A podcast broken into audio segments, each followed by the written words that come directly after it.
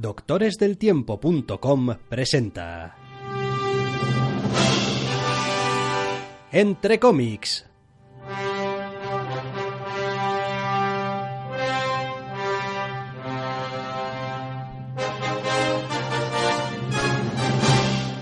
Bienvenidos, queridos oyentes, a una nueva edición de Entre cómics. Doctor Snack, muy buenas. Muy buenas.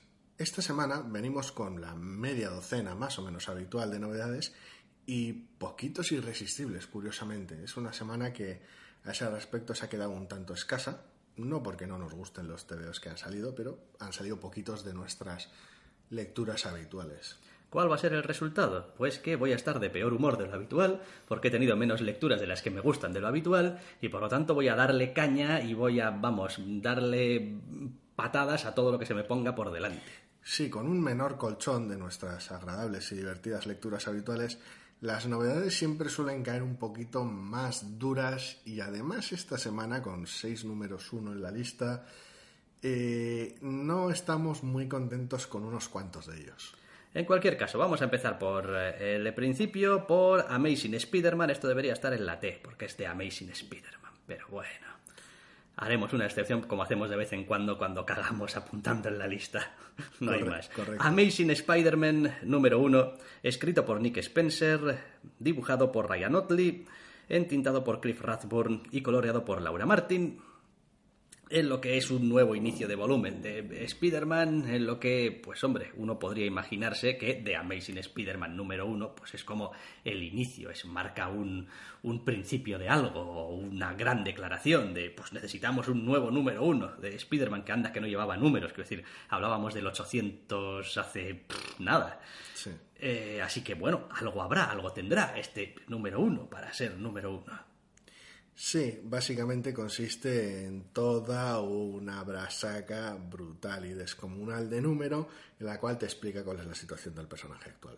Es decir, no es tanto un TVO con una historia específica como un resumen de, bueno, ¿y cuál es la vida de Peter Parker ahora? ¿Y cuál es su círculo de allegados? ¿Y cuál es su situación laboral? ¿Y como superhéroe en qué lugar está? Y, y básicamente te va, te va explicando las cosas y te va llevando de la manita. Mira, ahora está en esta situación y tiene estos personas secundarios cerca y su trabajo esto otro. Y como te veo, deja mucho que desear. Yo lo he interpretado de otra manera. Yo llamo a esto el veo de deconstrucción. ¿Sabes lo que te hemos contado con Spider-Man durante los últimos, no sé, casi 10 años? ¿Te acuerdas de Slot? Ya nadie se acuerda de Slot.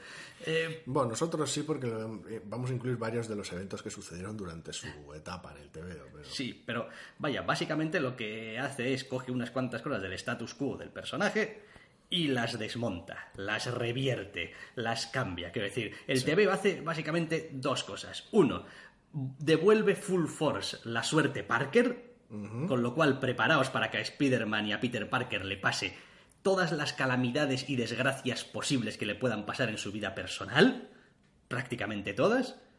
Y después eh, hay un giro al final, hay un cliffhanger, hay una declaración de intenciones que en realidad no tiene ningún valor para mí como lector intrateveo, leyendo la historia, y solamente está hecha para que sea valorada y para que sea súper emocionante fuera del TVO. Desde la, perspectiva, desde la perspectiva del fan, del lector, del que conoce un poco la historia de Spider-Man. Porque si no, el final del TVO tampoco tiene eh, ninguna cosa especial. Quiero decir, que, que Spider-Man llega al final de un TVO o Peter Parker llega al final de un TVO y le pase esto o suceda esto, tampoco es una gran novedad, tampoco es una cosa que no hayamos visto antes. Es simplemente un guiño fuertísimo a los fans y lectores de largo recorrido del personaje. Y me parece que es una de esas cosas que está muy bien para el lector de largo recorrido, pero tu función de número uno de atraer nuevos lectores, sé que esto parece una chorrada, es como Spider-Man, tío, todo el mundo conoce Spider-Man, como que nuevos lectores, pero a mí me parece que un número uno tiene que hacer eso. Y para mí no lo hace. Quiero decir, no, no, no, no, está, no está aquí. Quiero decir, la declaración de intenciones de este TVO, la idea general que me deja es, bueno, y vamos a devolver a ese Spider-Man que te molaba, si es que te molaba. O que dijiste que, te molaba después de que lo cambiasen. Eso es. Es como, bueno. puede que ahora te quejes 10 años después.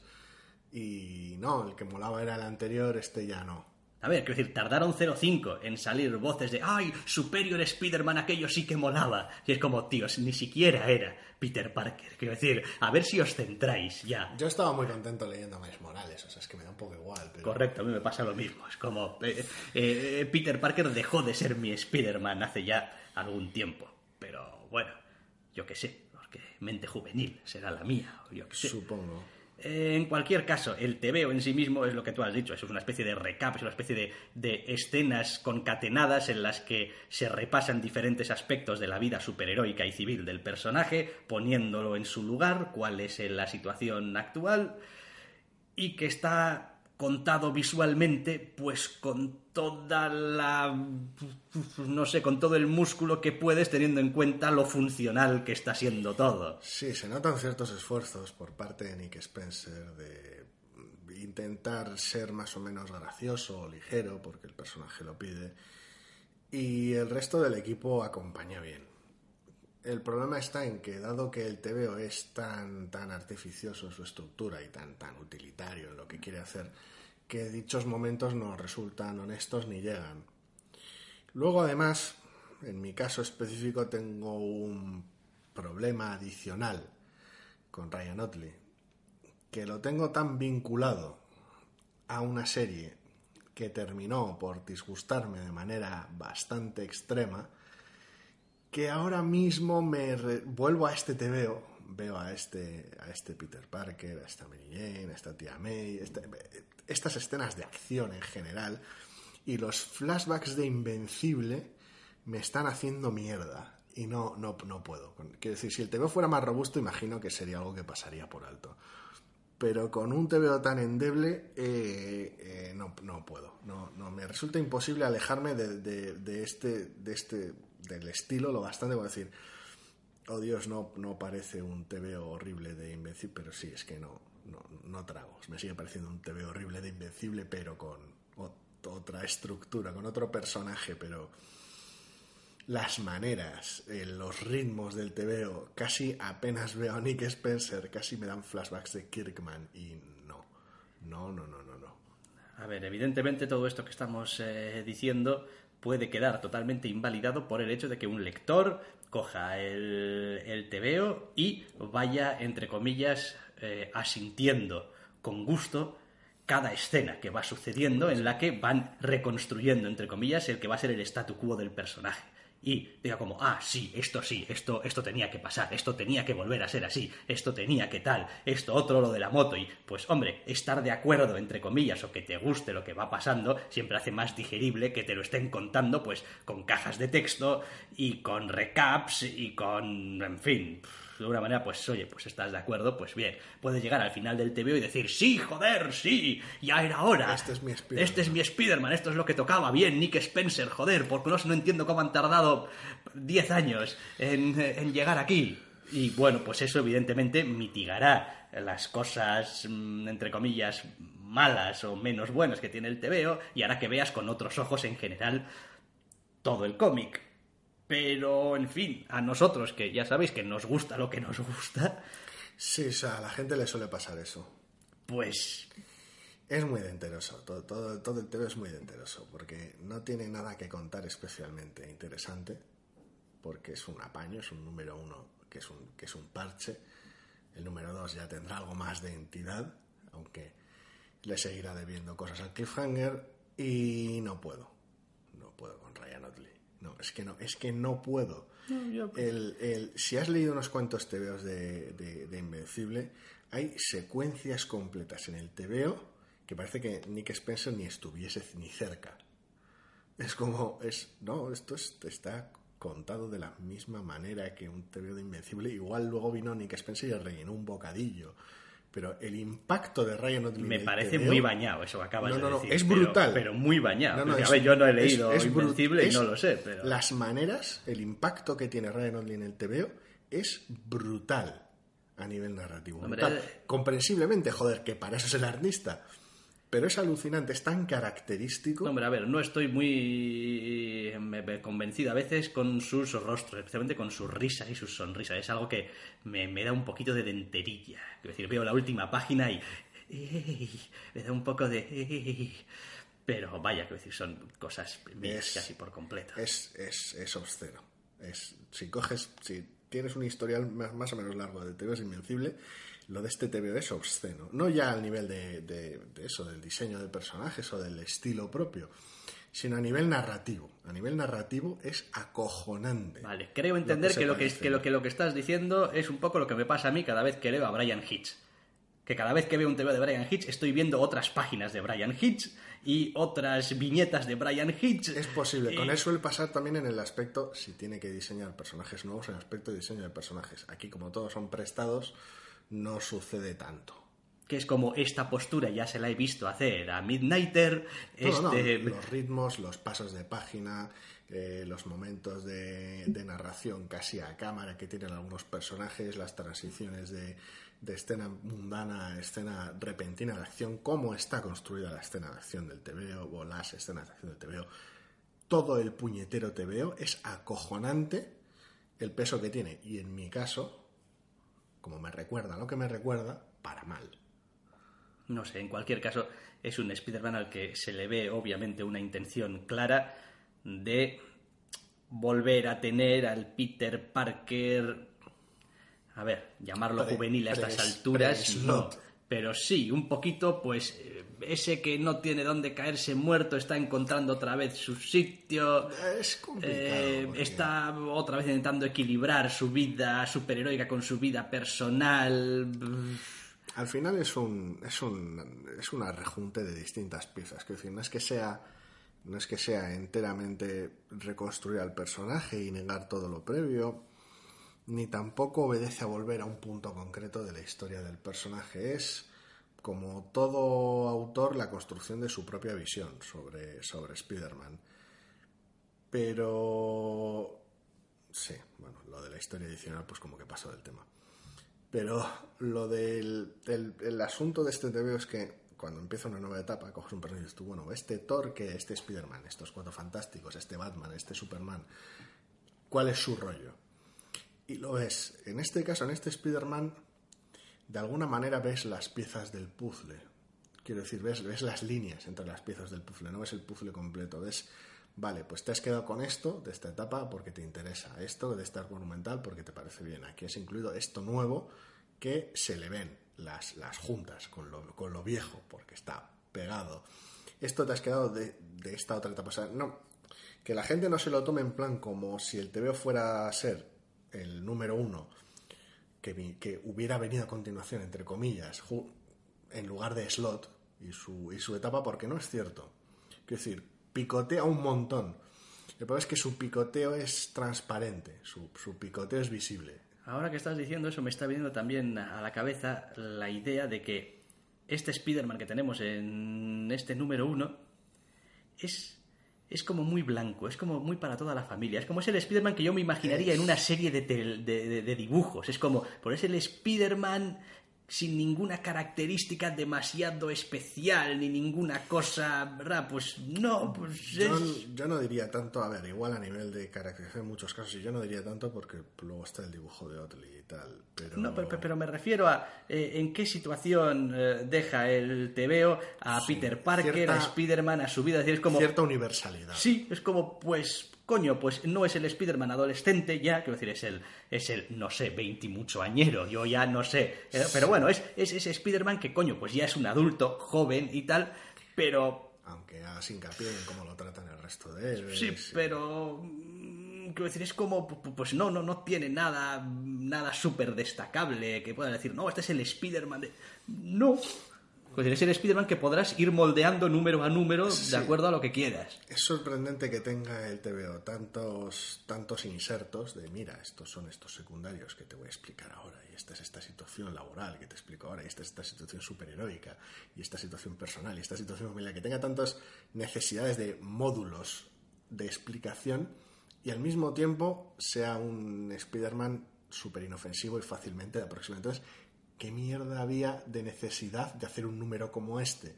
Es decir, si va a ser tan genérico, por decirlo de alguna manera, ¿qué necesidad hay de construir semejante número uno? Y la necesidad es la que comentabas, es volver a lo que comentabas tú antes. El lector nuevo no necesita un número uno como este.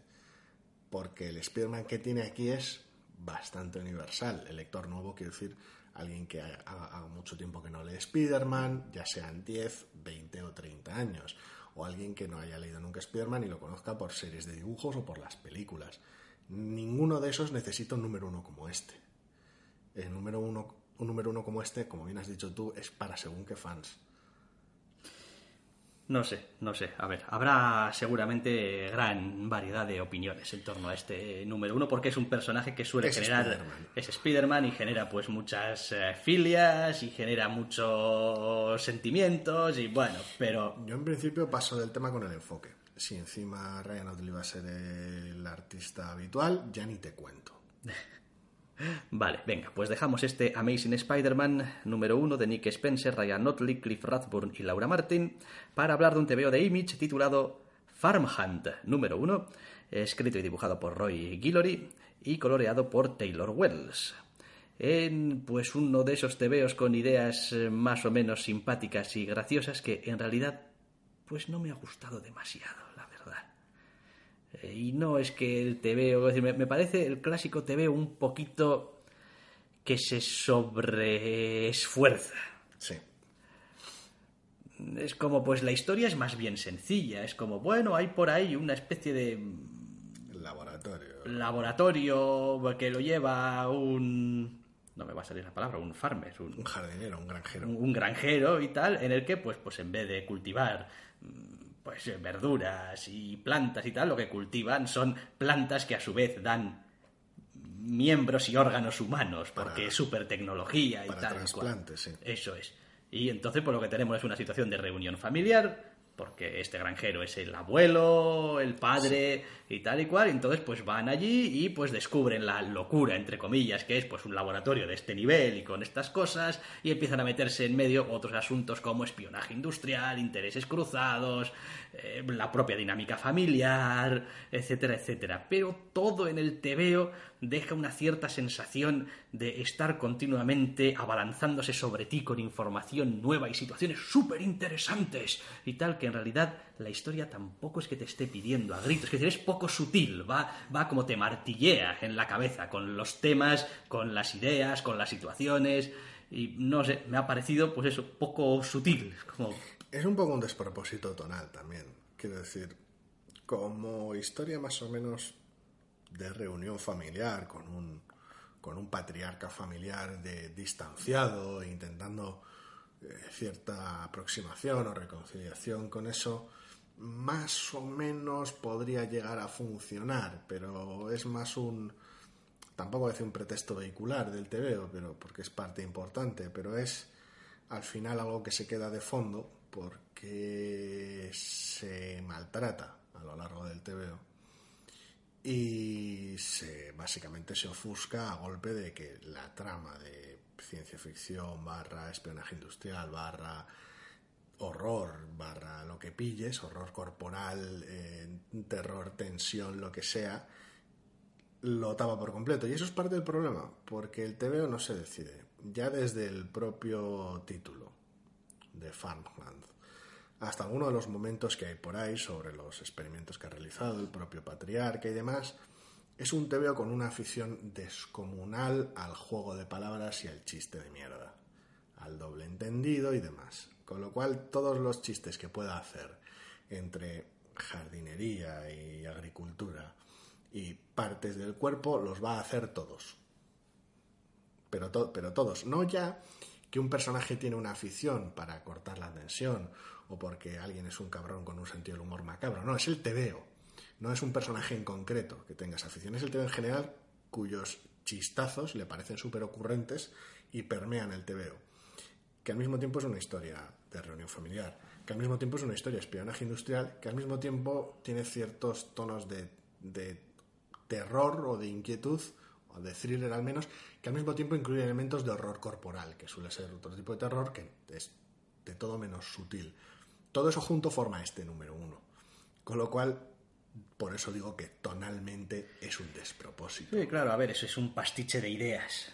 También, a ver, no tiene por qué ser. La idea es buena. Eh, algo, algo malo, pero sí que es verdad que al mezclarlo todo y realmente articularlo todo de manera tan poco organizada, por decirlo de es decir, saltas de manera demasiado brusca entre tonos y temas. Eh, es un número uno en el que te quiere dar una muestra absoluta de todo lo que puede ofrecer la colección, pero no te dice en absoluto cómo va a ir dividiendo o trabajando cada uno de los temas. Es decir, yo también, en principio, leyendo ese veo la historia que de las que mejor me parece que está llevada y que más me puede interesar es la, el asunto familiar, que me parece que puede dar lugar a otra serie de cosas también.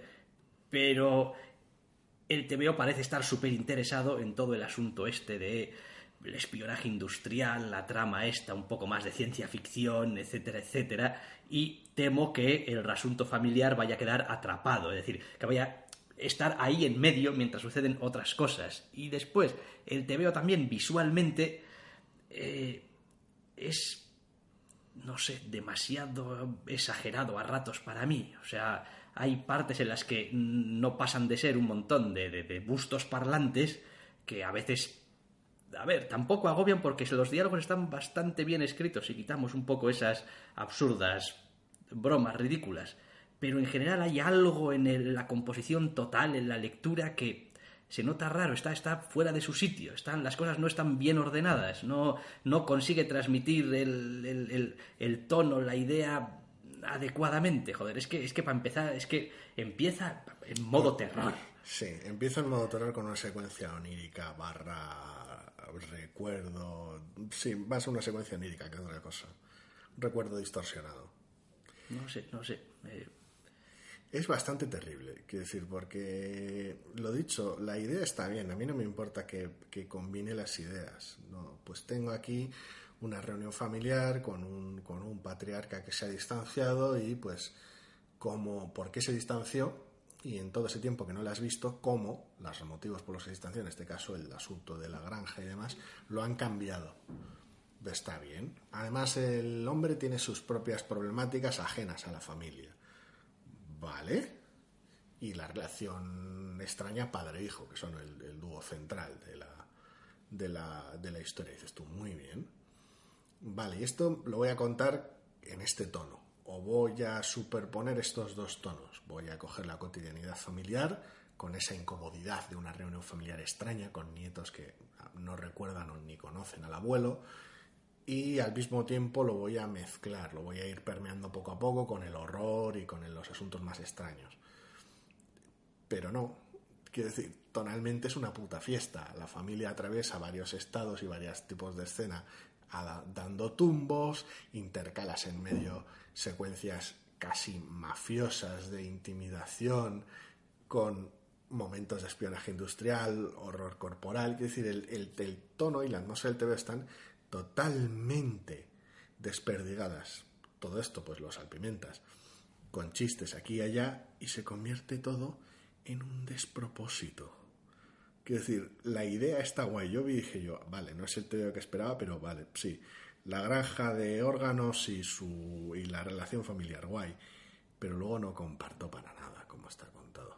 pero pero, pero para, para nada en absoluto. Porque tiene además momentos de caricatura en los más ridículos de... Eh, no, no me funciona para nada. No. Eh, no sé, no sé. Me, me resulta complicado hablar eh, de este TVO porque, porque me genera una continua sensación de incomodidad, eh, su lectura continuada, su paso de página. Quiero decir, además es un TVO en el que realmente no sabes exactamente qué es lo que te vas a encontrar, no digo ya en cuanto a historia, sino en cuanto a tono y en cuanto a eh, el tipo de escena y temática que te vas a encontrar cuando haces el paso de páginas, porque, mm, pues quién sabe, igual es una especie de pequeño aparte para liberar un poco de tensión, igual es una cosa loquísima de horror corporal, o igual es una cosa, quiero decir, es, un poco una montaña rusa. Para mal. Mm, sí. Sí, en el mal sentido. Sí, es una de esas montañas rusas en las que dices tú, ahora no me vas a hacer una de estas cabronadas y voy a echar la pela aquí. Pues, pues a ratos te pone ahí en el límite. No sé, no sé. Farmhand número uno. Mm, escrito y dibujado por Roy Guillory. y coloreado por Taylor Wells. Pues en fin, más suerte la próxima vez, supongo, porque a mí no me vais a pillar en el número 2. Eh, no. Es lo que hay. Eh, más cosas. Seguimos en Image, seguimos en Image, creo. Outpost Zero, número 1. Son Kelly McKeever, ¿cómo es el nombre? Son. Killer McKeever, sí. Son Kelly McKeever, escribe Alexander Telensky, es el dibujante, Jean-François Bellier es pues el coloreador, el colorista, el coloreador. Eh, como si estuviese haciendo cuadernos de estos, ¿no? De, de niños, de colorear. Pinta por números. Eh, el colorista. En este TVO eh, para Image, en el que solamente en la presentación de autores ya ha hecho un desastre de él. Pobre, y este era uno de los que te había gustado esta semana. Sí, sí, sí, es uno de esos TVOs que empecé a leer un poco con el entrecejo fruncido, porque no sabía yo muy bien qué es lo que esperarme de esto, pero poco a poco me fue ganando. Es verdad que conforme he ido leyendo el TVO, temáticamente, o sí, a ver, temáticamente o argumentalmente en lo que es la gran historia del TVO, me ha ido cada vez igual interesando menos, pero los personajes me han ido interesando más. Entonces, no sé, no sé, tiene un equilibrio difícil. Vaya, básicamente pues, nos cuenta la historia de una colonia eh, en un planeta por ahí perdido, helado, eh, donde pues la población es bastante escasa porque están en un planeta sin recursos y viven pues dentro de una base que es como una especie de pues, cúpula y tal. Es decir, a ver, hasta aquí nada nuevo. Decir, historias de estas de mm, humanos metidos en una base, en un entorno hostil, los hay Donde la supervivencia es el, es el- es el objetivo primordial, entonces pues todo está un poco supeditado a ello, el uso de la energía, pues, si, si, si pueden tener hijos o no, eh, cuáles son las funciones que cumple cada uno, porque hay unas necesidades, quiero decir, esos son los, los bloques, digamos, más estándares con los que está construido, digamos, la ambientación. Después, dentro de esa ambientación están los personajes, que, una vez más, un vehículo súper sencillote y también bastante clásico para contar estas historias, son pues los adolescentes. En este caso creo que llegan a especificar en alguna de las páginas, no sé si de correo o de los autores, que creo que tienen 14 años. Están en esa edad, en la que quieren experimentar cosas. Sí, durante el TV creo que se comenta también porque es el momento en el cual Les asignan los una función. los ¿no? examinan o les, sí, les terminan por asignar para qué son idóneos. Entonces, al final, la historia juega con la eterna dicotomía entre querer conocer el mundo y vivir la aventura o cumplir con tu deber y tu función y deberte al bien de la comunidad, aunque ello suponga tener que renunciar a tus sueños y tal y cual. Decir, El conflicto es muy básico. Los personajes están bien perfilados. La situación es interesante porque se salpimenta lo suficiente como para que las explicaciones sobre por qué este sitio es una base aislada y por qué esta gente solo depende de ellos mismos y de sus escasos recursos es lo bastante interesante y lo bastante ligera como para que entre bien. Es como, ah, pues esto es así porque sí, tienen estas dudas y estos niveles de comunicación con el exterior y estas problemáticas. Te lo explican todo de manera muy sencilla, te lo hacen ver de manera muy fácil y no se ponen pesados con la mitología ni los porqués están en esta situación. Lo importante es que están en esta situación que la situación no tiene visos de mejorar, sino todo lo contrario, y el desafío que eso va a suponer para nuestros protagonistas adolescentes principalmente, que son los, que son los personajes principales del TVO. Ahora bien, el ritmo me ha matado, el TVO se me ha hecho bola de una manera brutal. Es un TVO de 42 páginas, en las cuales no termino de ver claro por qué. Son 42 páginas. Me explico. No es que las desperdicie, no es el típico te veo que digas tú, "To- todo esto para qué, si has redundado mil veces sobre lo mismo. No es cierto, porque te pinta un, un cuadro bien extenso de la situación, la zona, va cambiando de un personaje a otro, pero no termino de ver claro el, el- el- no ya el interés, el interés está bastante claro, sino, sino el punto de entrada, o sea, qué necesidad había de dar tantos tumbos, porque se aleja de lo personal en no pocas ocasiones y se adentra en momentos más distanciados del núcleo de personajes que suponen el TVO. Con lo cual, eh, a lo largo del TVO varias veces estuve, estuve pensando, ¿Por qué, ¿Por qué me estás haciendo esto? Ver. ¿Qué necesidad había? A ver, hay una cierta necesidad desde un punto de vista eh, concreto. Es decir, yo también creo que efectivamente tiene esos cambios. bueno, creo no, quiero decir, tiene esos cambios de, punto de vista, de punto de foco, digamos, pero es porque tiene que equilibrar. Es decir, los personajes viven dentro de una colonia más grande. Eh, te tiene que importar lo que les pase a los personajes pero probablemente los problemas y los inconvenientes más grandes, incluso algunos de los que ya se ve que otros personajes están intentando arreglar en otro momento del, del TVO, tienen que ver con la colonia entera. Con lo cual tiene que importarte un poco la colonia también. Entonces aquí y allá pues te muestra pequeños pequeños rastros de pues la colonia, la gente de la colonia. Pero mientras que el TVO tiene momentos muy brillantes de hacer que te preocupes por la colonia y ver cuáles son los distintos niveles de preocupación o de implicación con, con la colonia o con lo que cada personaje cree que debería hacerse, a través de que los protagonistas discutan y difieran entre ellos, eh, luego hay otros momentos que no son tan afortunados, que son más una herramienta para construir cierta tensión, cierta, cierta, cierta problemática que se va acercando a lo largo del TVO, que otra cosa. Y, al final creo que da demasiados tumbos, porque se le nota un poquito el... El TVO está guay, ¿eh? pero en ciertos momentos se nota demasiado la trampa. Por eso van a decir, uh, viene la movida, cuidado, ahora vamos a volver con los, nuestros protagonistas otra vez. Sí, a ver, a mí es un TVO que me ha gustado, ¿eh? ya digo que me ha ido ganando paulatinamente. Eh, los personajes, me parece, los protagonistas, que están bien perfilados, aunque es verdad que a veces tienen algunos comportamientos. Que dices tú, bueno, bueno, oye, a ver, pues también la primera vez que los vemos funcionar y hay muchas cosas también que no sabemos de ellos y ya veremos.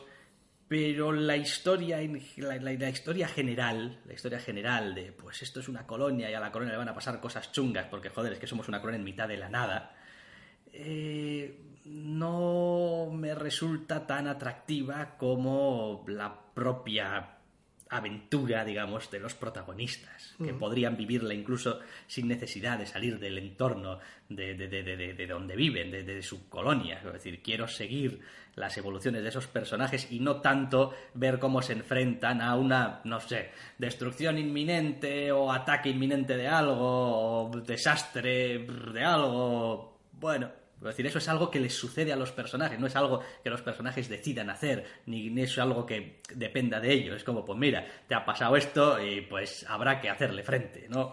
Ese es un poco uno de los puntos débiles del TVO. Los...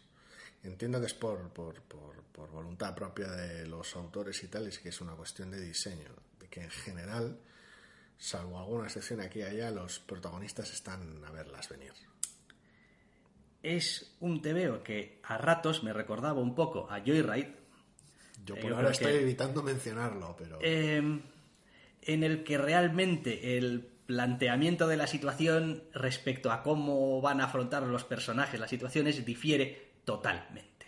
Quiero decir, en es, Joyride es un número uno que dura el doble y cuenta la mitad.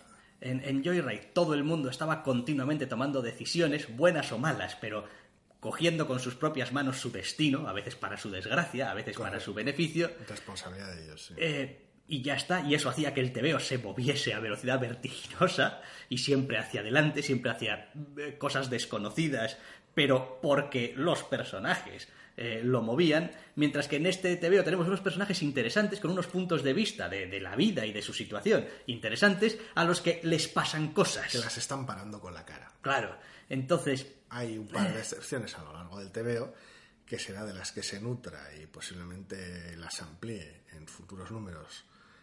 Y a partir de lo que sucede, imagino que los dotará de mayor independencia. Pero sí, eh, el asunto de la cúpula, el aislamiento y los adolescentes rebelándose contra el sistema en este marco de ciencia ficción, sí, era inevitable que recordase a Joyride por el, el- el agradable recuerdo que dejó ese TVO. Y la comparación es horrible porque mientras que aquello era un TVO muy, muy rebelde muy dinámico de acción, estaba mucho más sosegado, se centra bastante más en los personajes y sus relaciones en este primer número. Quiero decir, no lo puedo comparar con todos los de Joyride porque sería terriblemente injusto. pero tiene más empuje las relaciones familiares de los que tenía el primer número de Joyride, porque luego las cosas cambiaron. Construye de manera más, más interesante las relaciones y las dota de más tensión de lo que había, evidentemente, en las primeras 20 páginas de Joyride. Quiero decir, no es que con todo este discurso que no se piense por un lado que es un mal tebeo, ni especialmente lento, aunque se me haya hecho un poco bola, ni que, ni que no use su tiempo de manera inteligente. Pero sí que es cierto que es eso, eh, le falta un poquito de chispa. Quiero decir, me está diciendo que pues el tebeo en parte va de que con, de distintas maneras estos adolescentes son posiblemente la solución del problema a base de enfrentarse a él de manera nueva, eh, pero no me lo está mostrando. Me, lo ha dicho, ¿eh? no, este tema va de esto.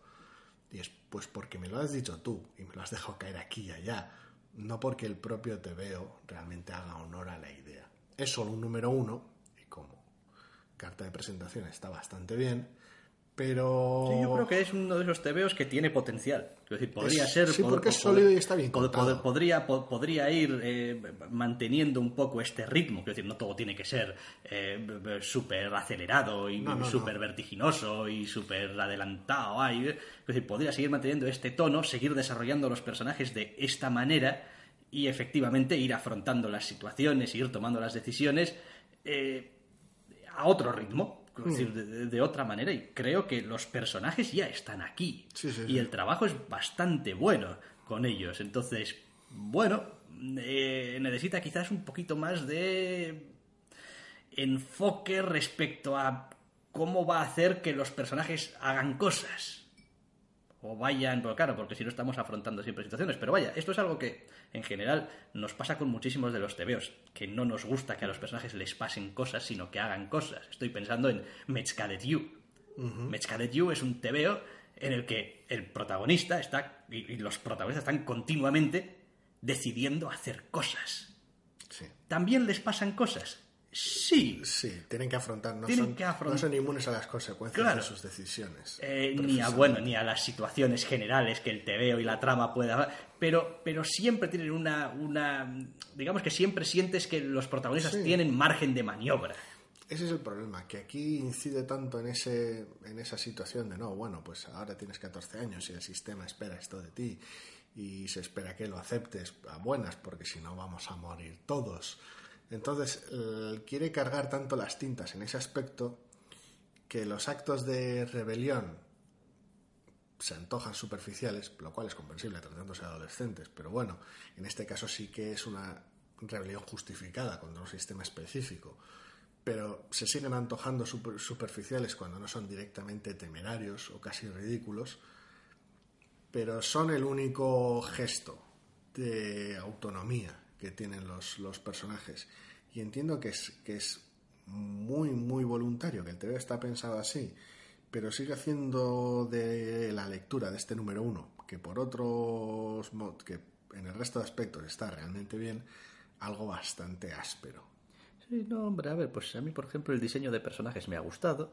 Quiero decir, es lo suficientemente acertado como para que no tenga problema identificando a los personajes y presenta unos cuantos a lo largo del, del tebeo y después visualmente es lo que yo llamo un tebeo muy aseado. O sea, ese, es un eh, tebeo que no va a requerir por parte del lector ningún esfuerzo extra en ningún momento y a ratos realmente va a construir escenas con elementos muy, digamos, sencillos que funcionan muy bien. Quiero decir, a veces puede ser una simple composición de páginas, otra vez puede ser el uso del color, otra vez puede ser, quiero decir, juega con los diferentes elementos sin ninguna cosa estridente, pero bien. Vaya. No sé, tiene una secuencia en concreto el TV que a mí me ha gustado mucho, que es una secuencia de, la más, de las más sencillas del universo, de una discusión entre lo que serían nuestros dos personajes principales. Y es una secuencia que es muy, muy, muy sencilla, de tres páginas, que me ha gustado un montón funciona a varios niveles y está muy bien y me da un poco pena. Que no que, que, esté ahí que, que, todo el TVO no esté a esta altura.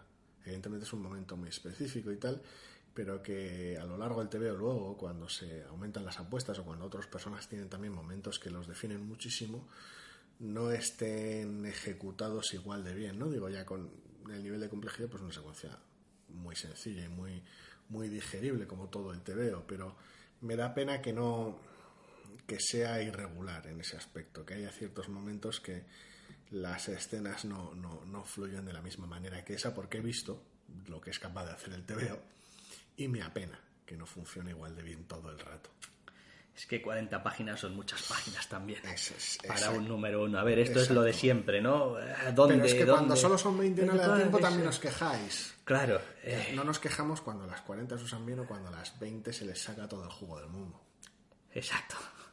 Es decir, eh, a ver, es que estas de esas cosas... Todos esos momentos y- cuando decimos que el TV es redondo no y- nos estamos quejando. Eso es, y lo decimos habitualmente, es de esas cosas que a veces no se puede explicar de manera sencilla por qué. Simplemente eh, sabes, tienes la sensación de que el TVO es redondo, funciona, es, no sé. Todo es una cuestión de ritmo. Muchas veces es una cuestión de ritmo. Quiero decir, el TV está perfectamente bien, es un TV interesante con personajes que mola y dices tú, vale, pues sí, quiero leer, quiero leer el segundo número, pero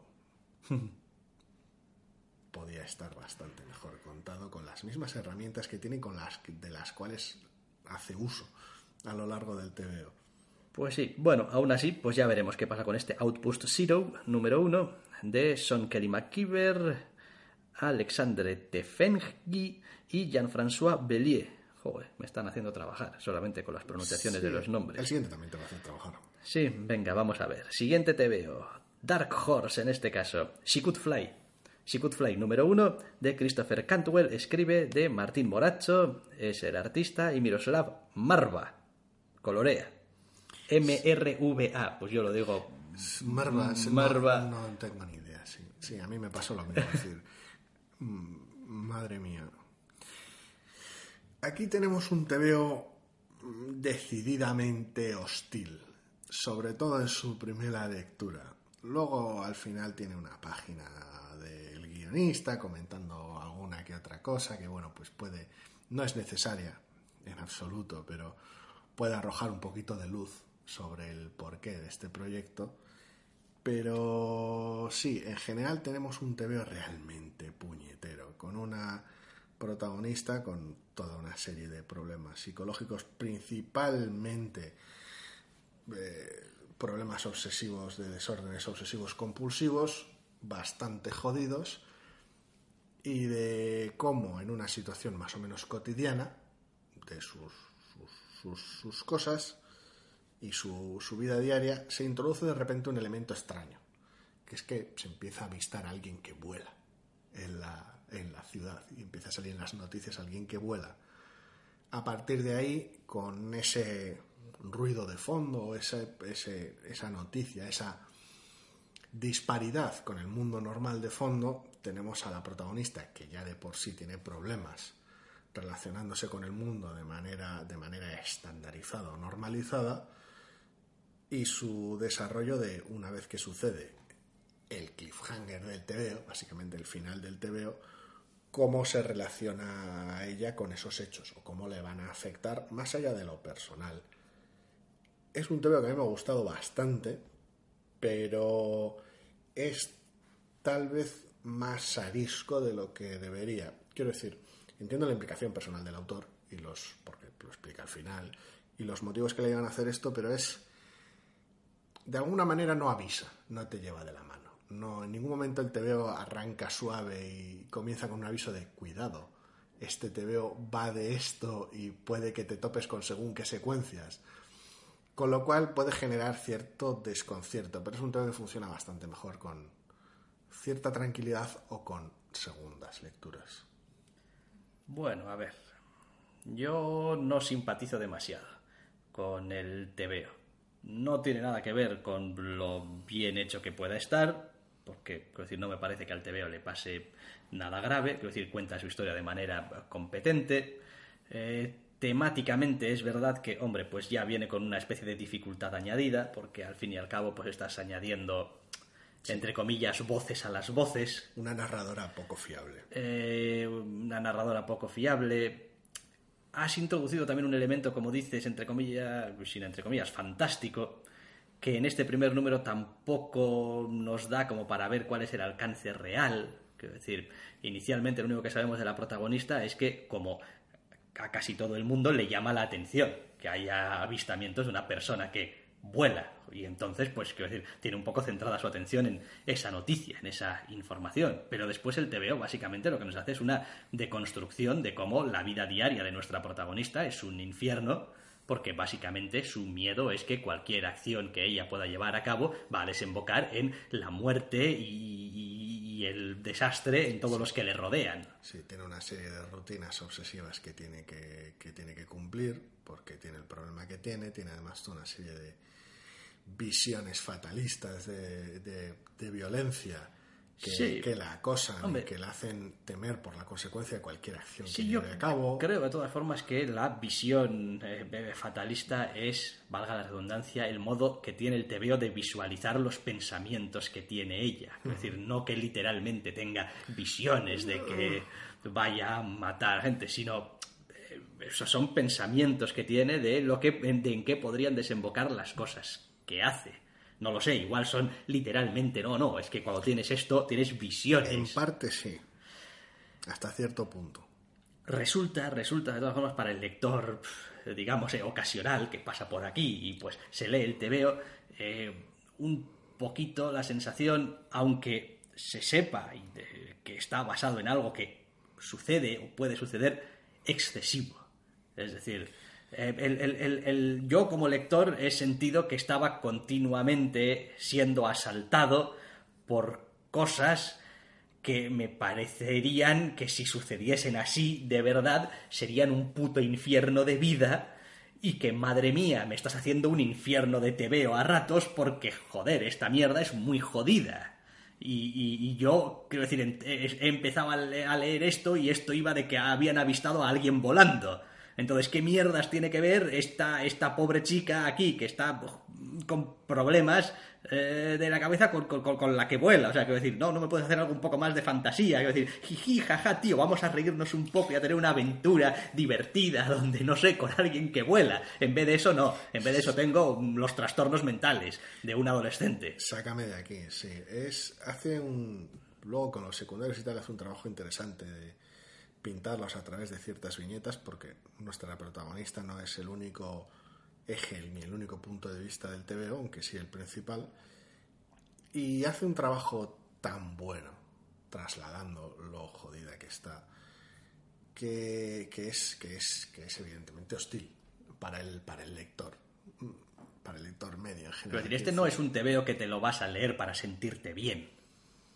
No, no. En plan, voy a leer una aventura ligerita para entretenerme aquí 10 minutos mientras espero al autobús. No, hace un, hace un trabajo formidable en ese, en ese aspecto. Es como, pues, pues, pues esta chica lo está pasando muy mal. Y alrededor suyo, pues hay gente que está intentando hacer lo posible, pero no hay maneras, ni saber estar, ni cómo, ni, ni faltan ciertas estructuras de ayuda, ciertos más. Son, es un TVO muy hostil. Tengo cierta duda de si no carga demasiado las tintas en este primer número. Pues. Si no. Es, decir, si no hace demasiado evidente todo el rato el, el, problema. Es difícil saberlo. Quiero decir, eh, lo único que puedo. No, no lo digo ya como, eh, entre comillas, reconstrucción de lo que puede ser el asunto, sino simplemente utilitariamente para la historia. de la historia, correcto. Es, es complicado, porque básicamente funciona a dos niveles. Por un lado, cómo de honesto quieres ser con, algo que, sufre, que, que sufre el propio guionista y cómo quieres trasladarlo y cómo impacta eso a tu historia o hasta qué punto tu historia va de eso y cómo se la trasladas al lector. Entonces no lo sé. A nivel, en el primer nivel, lo único que puedo esperar es, evidentemente, que el, que el autor sea honesto. No tengo razones para pensar lo contrario con lo cual, lo otro lo doy, eso lo doy por asumido. Es como, bueno, pues la traslación de esto, que tú mismo encima lo sufres, pues asumo que es fidedigna. No tengo motivos para pensar lo contrario. Con lo cual, a ese, respecto, no tengo problemas. Con cómo afecta eso al TVO, que es básicamente el objeto de esto al fin y al cabo, es complicado. Es complicado porque se trata de una bienvenida muy brusca, en un TVO tampoco especialmente largo, eh, que son, al final son 32 páginas que desde el principio marca lo que es y, cómo va. Y no, no te suelta, sino que incrementa el volumen hasta prácticamente el final del TVO. Entonces... Sí, pero ¿qué es lo que le pasaría a este TVO si quitásemos la primera página o las primeras páginas o la excusa fantástica? ¿Cambiaría mucho el TVO? Esa es la duda. Es el impacto de... Porque en este primer número a mí me parece que realmente, más allá de eh, la introducción de algunos personajes secundarios que asumo que tendrán un impacto en esa, en esa trama, en lo que se refiere a nuestra protagonista, no parece realmente un elemento fundamental para contar la historia. Quizás sí vehicular al, cabo de, de los números, pero no fundamental. La metatrama está ahí, en este primer número. Por un lado, por ver el impacto que tiene la protagonista en general, y por otro lado, porque lo vas a usar más adelante, y con lo cual en algún momento tiene que salir pero hasta ahí. Esos son los dos ejes de la metatrama del TV. Es como la protagonista, en concreto, porque lo que opina su entorno y tal sobre, uh, estas, esta persona que está volando por ahí, cómo salen las noticias, importa relativamente poco. Relativamente. Todo tiene peso en el TV. Pero importa cómo lo ve ella, porque es nuestra protagonista absoluta, y por el otro lado, cómo le impacta, cómo le, cómo le influye a ella en su, en su vida diaria. Ya está. Es como, y más adelante, pues pasarán cosas. Hay un cliffhanger en el TVO y movidas, pero, pero más adelante. En este primer número esto no nos ocupa, porque bastante trabajo tenemos ya trasladándote a nuestra protagonista. Y lo dicho, es un... A ver, a mí me ha gustado, eh, pero es un TVO, es uno de cuatro, por cierto, ahora que me fijo en la portada. Eh, es un TVO terriblemente arisco. Entonces te hace llegar lo que, lo que quiere de manera brusca y sin pedir ni, ni permiso ni perdón, lo cual siempre me parece fantástico. La osadía normalmente siempre la premio, pero ese mismo hecho puede, puede, puede espantar a los lectores, evidentemente, porque el TVO tiene escenas bastante peculiares, que son poco fiables normalmente, y al mismo tiempo es un ejerce a través de la protagonista una tensión constante de qué es lo que podría pasar, con lo cual tampoco es un TVO ligero.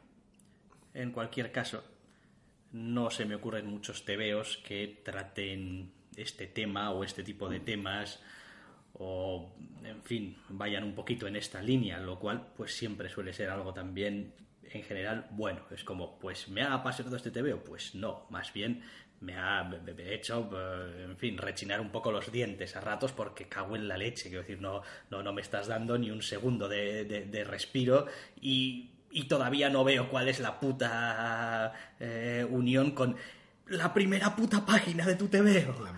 y, y, eso a veces, quiero decir, es, es curioso porque a veces ni me acuerdo de cuál es la primera eh, página de un TVO, pero en este caso en concreto, entre la portada y eh, la primera página es como estoy continuamente como, bueno, pero esto vamos a llegar. Mm, ya veremos. Pero, pero está ahí, quiero decir, es una, es una apuesta distinta, es una apuesta bastante interesante, diferente, con lo cual, en fin, pues al menos tiene mi simpatía. y, es verdad que está bien contado también. decir, muy, muy eh, decir, que es que, a ver, al final es como siempre, esto es una cuestión de gustos. Quiero decir, no es una, como digo, no es una lectura que yo me tomaría para darme un respiro, porque, pues, porque no. Ahora, no puedo decir que no me haya gustado el TVO en sí mismo. Es que, bueno, es que el TVO realmente tiene sus cosas, es interesante. Hay algunas situaciones eh, que, que, atrapan bastante bien. Eh, no sé, está... los detalles de la secuencia inicial está muy, muy bien está, está bien, simplemente no, no es, Está muy bien contado, simplemente lo que cuenta no es agradable ni divertido y no lo filtra. Te lo tira a la cara y, y tira con ello. Entonces, pues, pues es eso. eso es un TVO que, que leerías por lo interesante que es. Es la más amena de las A ver, no, no, tienen temáticamente, ni tonalmente, ni otro montón de cosas nada que ver, pero yo estoy disfrutando muchísimo Highest House, de Highest House, y de Highest House no es una lectura que hagas para echarte unas risas. No, es otro TVO también bastante arisco su bienvenida. Eh, bueno, quiero decir, son, texto, texto, son propuestas con su propia personalidad y con su propio ritmo y con sus propias formas. tremendamente, tremendamente fiel a lo que quiere, por decirlo de alguna manera. A mí me ha gustado mucho en ese aspecto. Ya veremos qué es lo que da de sí esta miniserie de cuatro. She Could Fly, número uno de cuatro, como dices, de Christopher Cantwell, Martin Morazzo y Miroslav Merva para Dark Horse. Y vamos a ver qué estamos dejando para el final, no porque hemos empezado con Amazing Spider-Man, pero casi casi. Venga, un TVO de DC. Ahora yo creo que ya toca, ¿no? Y no un TVO cualquiera de DC. No. Sino Superman número uno. Escrito por Brian Michael Bendis, dibujado por Ivan Reis, entintado por Joe Prado y coloreado por Alex Sinclair.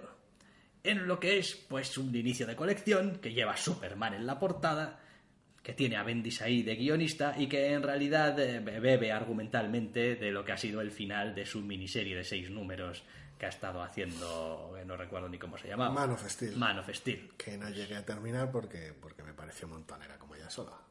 Y aquí tenemos al bueno de Bendis ejercitándose a lo Bendis, un poco. Eh, el TVO me parece que tiene un... Me ha parecido a mí, eh, leyéndolo, que tiene algunos eh, elementos... A ver, los números dirán, pero yo creo que ese TVO tiene trampa. Tiene, tiene, tiene trampa, tiene trampa, me parece a mí. Em, en sí mismo es un TVO sencillísimo de pelotas. De explicar, es como, bueno, pues Superman, es Superman, hace cosas de Superman, salva a la Salva a gente, la gente, evita, evita catástrofes, etcétera, etcétera. Y después tenemos las dos líneas que parece querer trazar. Una, él, pero también es Superman y es capaz de cosas loquísimas y por lo tanto aventuras alocadísimas y super chifladas y super... En fin, no voy a decir cósmicas, pero casi tal y cual. Mm, Con lo cual, pues bien, es como, esta es la declaración de Dios, Superman es la hostia y Superman debería hacer cosas que son la hostia. Y después está, aparte de lo superheroico, de los superpoderes, la, la temática que planta, o la idea que planta Bendis en este primer número de cuál debería ser el papel de Superman en la sociedad o en el mundo.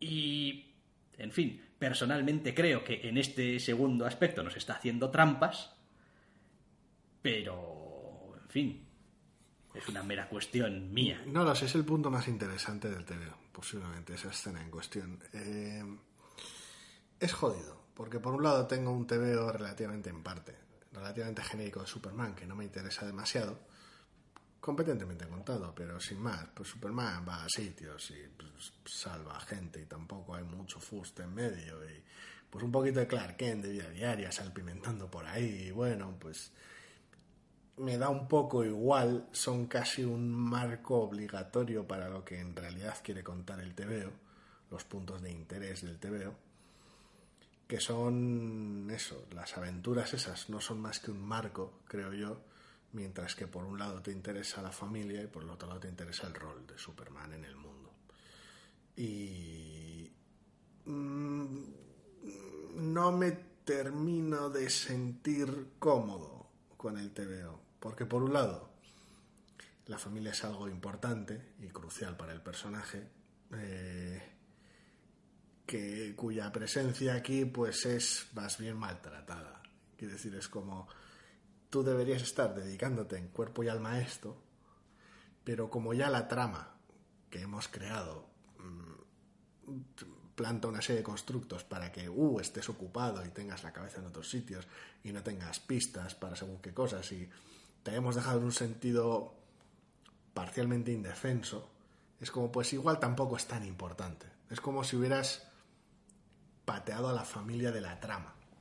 Por decirlo de bueno, de la trama, de la caracterización del personaje. Es como, quiero decir, Yo el- creo que no, yo creo que precisamente eh, lo que hace es. eh, eh, lo, lo hace resonar más por, entre comillas, esa ausencia que, que puede haber de algunos elementos familiares. Es como precisamente el hecho de que algunos elementos familiares no estén presentes hace más evidente la importancia que tienen para el personaje. Sí, pero no me termino de creer luego la caracterización. Quiero decir que, el, que, es, que, es, que Superman siga siendo Superman es, es, es correctísimo. Pero que haya ciertas escenas en las cuales Superman no esté pendiente de reunirse con su familia, no me las creo. Ninguna de ellas. Literalmente, no, no, no me funcionan en absoluto.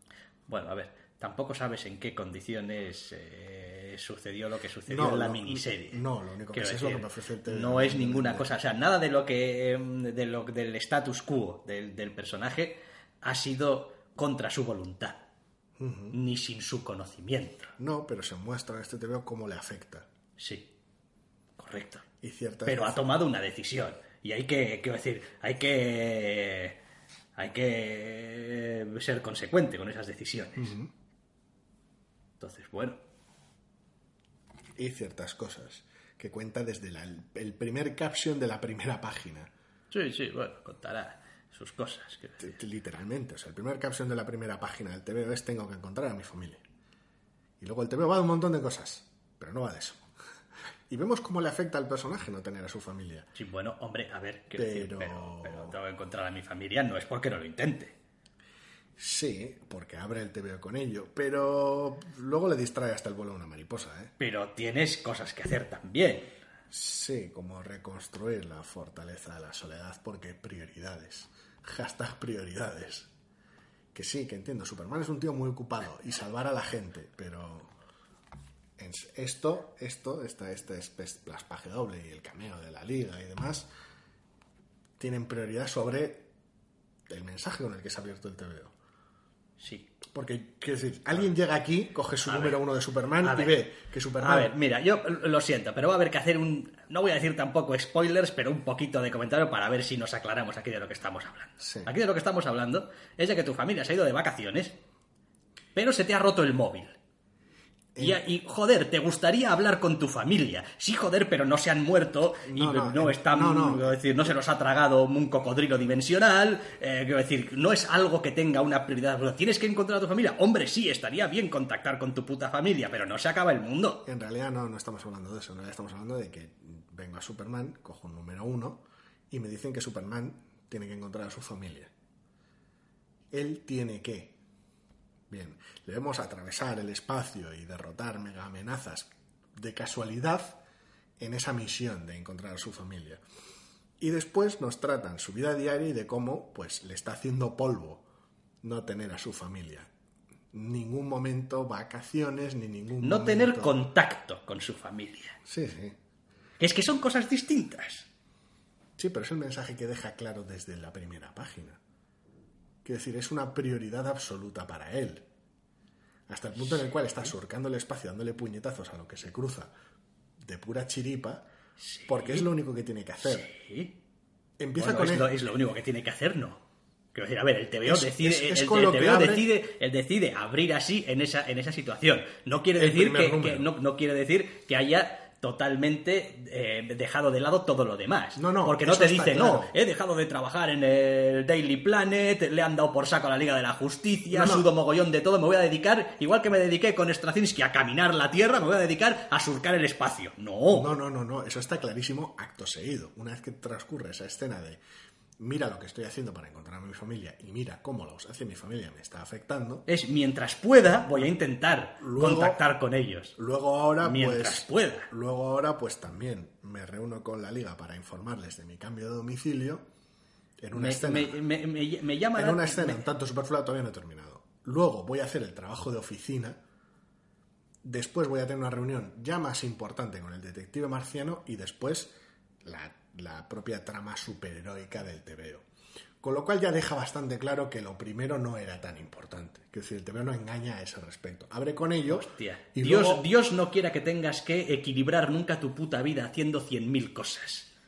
Porque las vas a pasar putísimas. Porque no puedes dedicarte enteramente a un asunto. Por supuesto. Pero No tiene- puedes. pero, no tiene nada que ver con, con lo que estoy hablando. Me refiero a que el TV abre de una manera y lo deja bastante claro que, bueno, pues en realidad tampoco era para tanto. Y ese es- No, no estoy y- de acuerdo. y- No estoy de acuerdo. Es decir, el TVO empieza con eso Y luego lo, y lo muestra. Y después, la vida tiene sus cosas. Y no puedes eh, dedicarte a ello en cuerpo y alma porque hay otras cosas que requieren tu atención también. Y por lo tanto, pues quiero decir, hay que joderse. Quiero decir, yo le estaba dedicando todo el tiempo que tenía mientras tenía ese tiempo para poder dedicárselo. Pero después de pero después hay otras cosas. Claro, Y tengo que atenderlas. claro, y delimita muy claras las prioridades de Superman y es parte de la temática. Normalmente suele ser parte de la temática de otros personajes tal vez más menos poderosos como Spider-Man o así, pero la, la incapacidad de, de hacer frente a todas tus responsabilidades, buena parte de ellas autoimpuestas, suele ser parte de la temática superior. Pero es como decir, no, eh, Peter Parker y Mary Jane se han enfadado y, y Peter Parker quiere arreglar las cosas con Mary Jane, pero aparentemente le suda la polla porque no para de meterse en berenjenales en el trabajo, con supervillanos, con no sé qué. Es que el TVO empieza con Spider-Man, eh, con Peter Parker hablando de que mm, quiere arreglar cosas con Mary Jane y después suda mogollón todo el TVO de Mary Jane, que ni aparece. Y digo, ¿qué me estás contando? Quiero decir, that's the fucking life. Claro. Y hemos hablado de cómo estructuralmente ese TV de Spider-Man dejaba caer las cosas. Y si en algún momento puedo terminar con este de Superman, llegaremos al punto. Que se trata de Pues que, rapidito. que se trata de que Bendis, en este arrebato, en este número uno, como carta de presentación, hace un trabajo razonablemente bueno. Este es mi Superman. Y lo tengo liado en estas cosas. Correcto. Algunas de ellas te pueden pillar de canto si no has recurrido a la Wikipedia o no te has leído las cosas previas mías. Pero bueno, te vienen dadas más o menos y las aceptas bien porque el TV está bien contado. Chorradas las justas. Ahora bien, a base de esparcir a Superman demasiado fino, mantequilla sobre demasiado pan, etcétera, etcétera, etcétera, hace que no me pongas caras. Esto llega a un punto en algún momento, tarde lo que tarde, Dos o dos. es que es Superman de Bendis puro y duro. Incluso aunque esos diálogos con el detective marciano no sean Bendis puro, es el Superman de Bendis puro y duro. Tiene un cliffhanger efectista, tiene un montón de subtramas y ya sabemos lo que hace Bendis con las subtramas. Ese es el asunto. Quiero decir, es una carta de presentación que es puro Bendis. Que decir, es, mira, tengo esta movida. Bueno, y también esta otra que es importante porque la esta de la soledad y... Bueno, pero el lado humano me interesa mucho, así que tengo el trabajo también y la familia aquí. El detective marciano introduce una metatrama interesante sobre la responsabilidad y ahora un cliffhanger superheroico. Bendis, ¿a cuántas de estas cosas vas a hacer honor?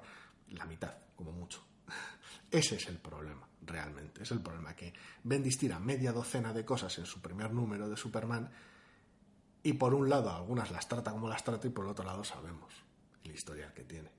Con lo cual es un TVO que es un poquito un desbarajuste. Sirve muy bien para que el lector vea cuál es el personaje, pero le hace flaco favor a la colección, por decirlo de alguna manera. Me parece totalmente sensato lo que has dicho de presenta un montón de, de- de tramas y de eh, puntos de interés eh, del TVO. Sigo viendo muy injusta la crítica de es que abre el TVO con su, si su familia fuese lo más importante y después suda de ello. Eso es una crítica que no comparto y que me parece totalmente injusta. Y que es, extensible a todo el TVO, ¿eh? Quiero decir, porque luego continúan con una cosa y luego suda de ella y luego continúan con otra cosa, que es lo que pasa cuando tienes media docena de movidas en tu TVO. Que las arrojo un poquito y tal vez es por una cierta preconcepción de cómo suele trabajar Bendis estos temas, ¿eh?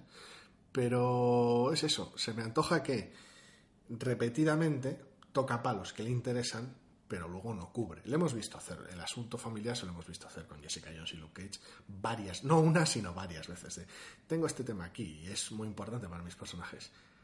Pero luego igual ya me da un poco de pereza continuar esta subtrama y me voy a meter en otro jardín. Eso se lo hemos visto hacer.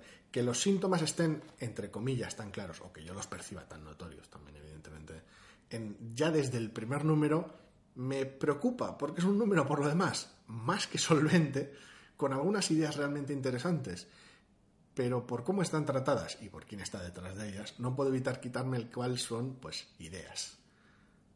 Repito, no tengo nada en contra de eso. Quiero decir, mi, mi problema con tu argumentación no iba con es que trata demasiados temas en este puto número uno y ya veremos cómo los trata, que en lo cual estoy totalmente de acuerdo. Trata un montón de temas y ya veremos cómo los desarrolla, si no los desarrolla, sino con la crítica concreta de cómo abre el TV y cómo se desentiende de, de esa trama por completo, aún con lo importante que es para el personaje. No digo, no estoy hablando de la historia ni de los demás, sino para el personaje. Como dando a entender que el personaje debería dedicarse en cuerpo y alma a esa única misión. No, en realidad no se trata de que se dedique en cuerpo y alma, en cuerpo y alma a esa única misión. Digo que sí, le presentas realizando cosas que son importantes para él. Deberías tener más cuidado con cuáles presentas y de cuántas presentas, porque puedes generar precisamente ese efecto en la gente. que es como, bueno, pues sí, el trabajo que hace es importante para él, porque vemos que es importante para él, pero ¿cómo de importante es para él? Pues es tan importante Pues como es- para empezar el te veo con ella. No, no, el trabajo me refiero al, al trabajo de Clark Kent. El, Sí, sí. el, Este, pues, también. el- el periodismo. No, no me, no me refiero Pues, al trabajo pues de es, pues, es, pues es tanto como para estar por ahí en mitad del TVO. Pues es así. decir, Porque por- forma parte. Pero, es, pero claro, es como todo acaba en una posición súper relativa en esta carta de presentación. Pasa lo mismo que con el TVO de... Este es mucho mejor TVO que el de Spider-Man, pero pasa un poco el TVO de Spider-Man. Quiero mostrar su vida con sus compañeros de piso y sus tal, y su trabajo y su superheroico y su relación familiar y la amorosa. Este es mucho, este es un TVO muchísimo más hábil haciendo eso. No, no tiene esa sensación de artificio, pero al mostrar esa media docena de efectos, los relativiza unos con otros. Los inevitablemente compara por la atención que les presta. Con lo cual, eh, Sí. Flaco favor le hace a cada uno de esos seis aspectos de Superman, mostrando los seis en el mismo número. El argumento no va solo con que decida abrir el TVO con la familia y luego deje de prestarle atención, entre comillas, y moleste. Da igual, también termina de una manera la cual no introduce a lo largo de todo el TVO. Y también presenta una idea súper importante, aparentemente con el detective marciano, la cual no tiene ni precedente ni consecuencia en este número uno. Y así con todo lo que presenta en el TVO, no es solo extensivo a que qué mal me parece que Superman parezca, entre comillas, no importarle a su familia, es que o su familia, o su trabajo superheroico, o su responsabilidad tal y como se la transmite el detective marciano, o lo que le sucede a la Tierra al final del TVO, porque bueno, entiendo que eso es un cliffhanger, pero es eso, está tan dividido el TVO que es eso, son una serie de viñetas, una serie de, de momentos de su cotidianidad, entre comillas, por difícil que sea mostrar algo cotidiano en Superman, que al compararlos todos entre sí, los, rela- los relativizas tantos que pierden impacto. Bien, me parece que es pueden perder impacto en la lectura de este primer número. Eso no quiere decir que como lector tú no tengas una idea bastante clara de cuáles son eh, los temas de todos los que se nos han presentado importantes para el personaje Sí, y para ha- la colección. nos ha decir, jodido. Es como, pues sí, claro, cuando hablas de cinco temas distintos, pues, pues sí, claro, pues, pues tienes muchos temas. Claro, ¿eso quiere decir que no sepa cuáles son los importantes? No, ni, ni, ni de palo. O sea, quiero decir, de hecho, se asegura, se asegura incluso a través de decírtelo, de que tengas bien claro cuáles son eh, los temas importantes. Es como, mira, y por si te pierdes en esta maraña de, de- de- de tramas y pequeñas escenas de lo que es la vida de Superman, mira, te lo voy a poner clarito. Es como lo más importante para... Es como, lo, lo más hombre, lo- lo único que hace que Superman interrumpa sus, sus seis, sus cinco temas es el sexto, que es salvar a la puta gente. Claro que sí. Por eso digo que es un TVO muchísimo mejor que el de Spider-Man y funciona muchísimo mejor. Pero es una vez más una muestra de estos de lanzar cosas a, A lo loco en el número ver, uno a ver, sí, a ver, es el puto carez- Bendis, y que carezca de puta identidad. Ese es el problema. Es el puto Bendis haciendo el puto, pero el puto Bendis funciona así normalmente de manera regular. Es decir, en el segundo número tendremos eh, quizás solamente un tema, pero en el tercero tendremos tres. Y en el cuarto tendremos. Es decir, ¿por qué? ¿Qué fue Pues porque- aquello que dijo pues en el porque- primer número pues- que tal? Lo pues volvió a tocar en el 27 y luego se olvidó. Claro, pues porque Bendis funciona en paralelo, quiero decir, con, con la manera en la que construye sus tebeos. Y a veces está muy bien y a veces es la gran mierda. Pues bueno, pues eh, habrá que verlo. Quiero decir, ¿Qué es lo que decía? Que muestra síntomas peligrosos en un TV, en un TVO que en otras circunstancias y puede que con otro nombre en la portada, simplemente exactamente el mismo TVO, por otro lado, fuera más aceptable. Por, eh, por otro lado, vamos a una tener sintomatología problemática. vamos a tener un TV o una colección Man of Steel que también va a guionizar Bendis en la que va a contar cosas más relacionadas con la Tierra, el Daily Planet, En Clark Kent y tal y cual en y ese caso- dejar esta Superman para las cosas más pues del final del TV o del cliffhanger y cosas más allá. Sí. Eh, con lo cual, pues quién sabe qué decir. De hecho, va, va a pasar lo que le pasa a Bendis cada vez que se desdobla así. Que al final no va a saber qué está tratando dónde. Y sus putos TVOs van a ser un puto caos en el que de aquí a media docena de números ya no sabes por qué Es esta cosa sale en este número cuando la última vez lo viste en la otra colección. Es básicamente lo que te iba a decir, que es un autor, al igual que Hickman, el cual duplicarle el número de páginas mensuales no me tranquiliza. Pre- pre- pre- precisamente. O sea, porque sé lo que hace y sé los pues desbarajustes. Hick- Hickman al menos puede estancar Y un poco está- los temas, más o menos. Más o menos. Bendis no. Y cuando Bendis está, está vengadoreando, pues, pues es relativamente malo el, el aspecto de la, la duplicidad de, de colecciones y demás. Cuando Bendis está X-meneando y Guardianes de la Galaxiando, es extra nocivo lo que, suel- lo que ha llegado a hacer. En este caso es, vamos, más estanco imposible. Superman y Superman. Dos enfoques. Pues bueno, pero mm, quiero decir, no es mi primer número de Bendis, así que no me fío de él. Y cuando veo las señales en el primer número de Bendis, aviso, porque veo las señales. Bendis, Bendis, Bendis, Bendis. Man of Steel escribe fino. Superman escribe normal. normal. Eh, Dos no, Supermanes a elegir. hasta que Bendis, luego pues, Bendis, Bendis, acabes teniendo que lidiar con un arco de nombre rimbombante cuyo logotipo aparezca en la portada porque las consecuencias se desarrollan en Man of Steel mientras que Superman está recogiendo los trastos porque eh, no, me, Sí. no me fío no me fío y no es un número uno tranquilizador al respecto es decir no mira Bendis ahora tiene un enfoque distinto eh, sigue siendo su estilo pero tiene un enfoque distinto para Superman no es la, la entre comillas mierda en fin es la movida de siempre Ese es el enfoque que ha tenido en Marvel los últimos 10 años. Quiero decir, es como ha venido trabajando desde hace pff, la tira. Es decir, Mm, ya. en realidad el desarrollo nos irá diciendo si está acertado o no, porque los planteamientos tienden a ser similares en todas las putas colecciones que hace y las ha tenido, que hemos disfrutado muchísimo las ha tenido que no nos acercábamos ni con un palo a ellas. Sí, según pasa el tiempo normalmente pues se vuelven más, más, más cansinas, más, más pegajosas y cuanto más limitadas están, mejor le funcionan. Da igual que sea, bueno, Daredevil tenía sus cosas, pero bueno, da igual que sea Alias barra Jessica Jones, etcétera.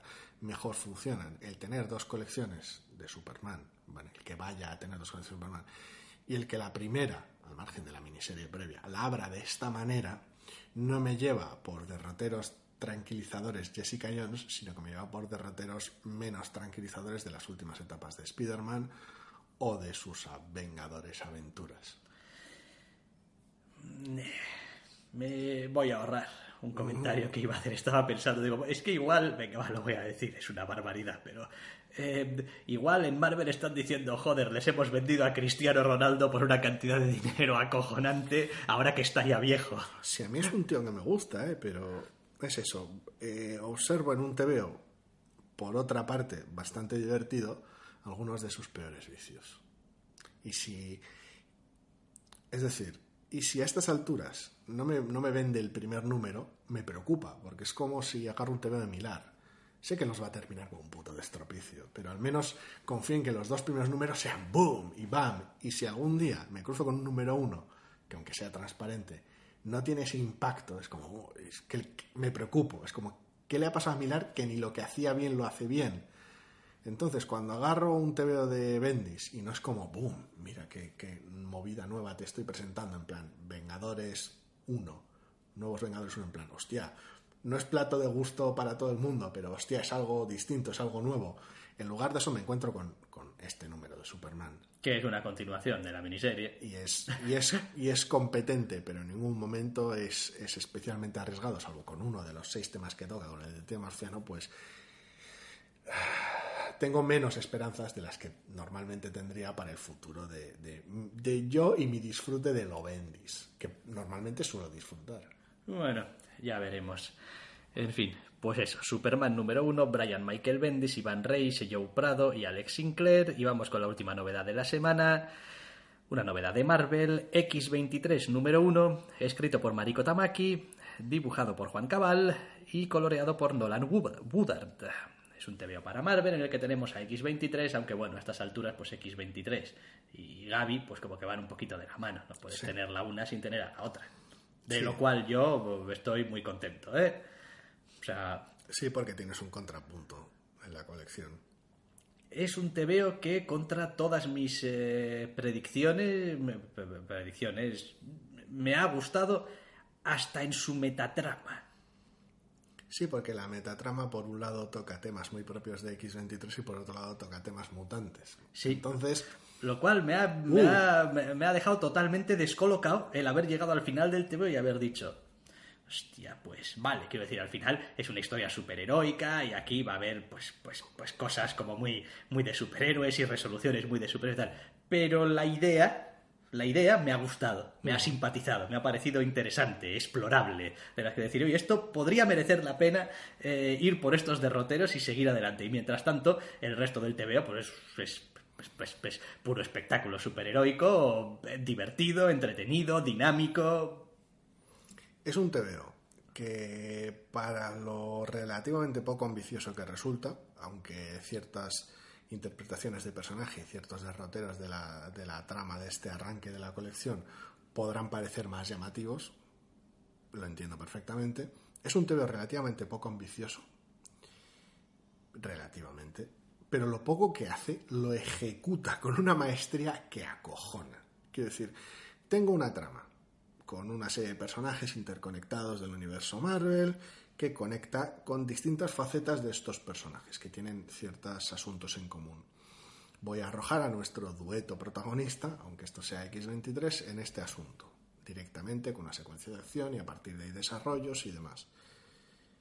Y es un TVO súper sencillo y está todo ejecutado, pero al puto milímetro. Las interacciones entre personajes son brillantes. El dibujo en las escenas de acción y en las escenas cotidianas resalta de cojones y el color lo ata todo, tanto en los momentos más ligeros como en los momentos más oscuros, de manera acojonante. Lo único que, entre comillas, el techo es bajo, entre comillas. Pues un TVO muy bien hecho, pero es solo un TVO de superhéroes, entre comillas. Pero es un TVO de superhéroes muy bueno. A mí me ha encantado. Yo me lo he pasado como un enano. Y el TV es formidable, pero va hasta donde va, por decirlo de alguna manera. Sí, pero, pero, pero está Pero- muy bien hecho. Pero es que va, sí, sí, no, A ver, eh, eh, eh, Es por matizarlo, porque Sí. si no lo matizo, parecería uno de los mejores TVOs del año. Y no es del todo cierto, pero sí es uno de los TVOs mejor hechos que he visto últimamente. eh, a ver, yo diría que evidentemente el TVO parte también de la elección de un tono también y un modo de querer contar. Quiero decir, eh, iba a decir por un momento, hombre, este es eh, el mejor TVO de X23 que puedes hacer si decides hacerlo así. Quiero decir, resulta todo un poco confuso, pero eh, me explico, que tú puedes coger una historia de Daredevil y hacer el Daredevil de Miller o de, de, de, de Bendis, o puedes hacer eh, pues un Daredevil, pues eh, el de Samney y Wade y Rodríguez y tal. Quiero decir, quiero decir, los tonos no son los mismos. Quiero decir, eh, el uno era, pues, entre comillas, el mejor TVO de Daredevil que podías hacer de esa manera, queriendo hacer Daredevil eh, de esa manera, y el otro de la otra forma. Esto es coger y decir, no, vamos a hacer una serie de X23 que va a ser principalmente superheroica, colorista, de acción, eh, entre comillas, un poco ligera o llevadera, Sí, que va a tocar este tema. que va a tocar este tema en concreto, al menos al principio inicial.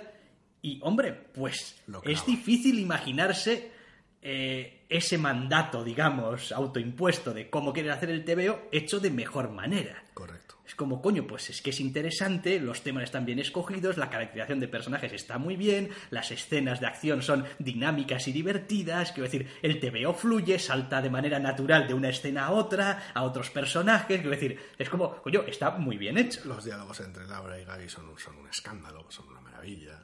Está muy bien Es hecho. eso, es, es- Otra cosa es que digas, no, ojo, es que yo quería un- una colección de X23 realmente eh, grim and gritty y que, y que se centrase en los aspectos más sórdidos del hecho de ser, no sé, sí, un clon. Eso no lo haría más tal, y- complicado ni más profundo, pero sería otra óptica, sí. y quiero un estudio de, de- de personaje un poco más eh, psicológico, ¿no? De, de cuadro psicológico y tal, de cómo piensa, de cómo piensa sobre sí mismo y tal. Pues habría que hacerlo de otra Claro, manera. eso es, es otro TVO, ese es otro enfoque, este no es esto.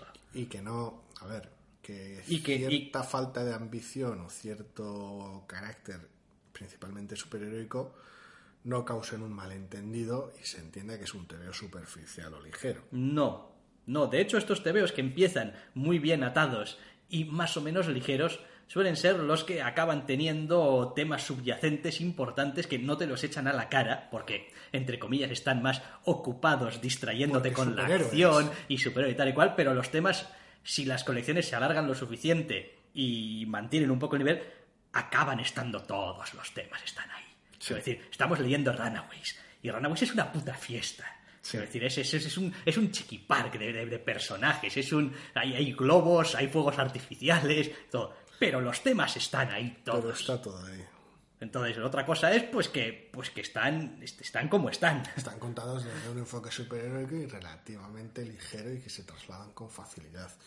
Eso no significa que el TVO sea menos profundo. Por eso digo que es, es uno de estos TVOs de superhéroes muy, muy bien ejecutado. Tiene, se, se marca ciertos límites, los cuales delimitan su ambición, pero también la, te pones entre comillas barreras a, ti mismo, con lo cual tienes que ejercitar más lo creativo que puede ser en esos límites que estás impuesto, porque tienes un TVO mucho más enfocado de lo que parece a simple vista, con lo cual es un ejercicio brutal y descomunal.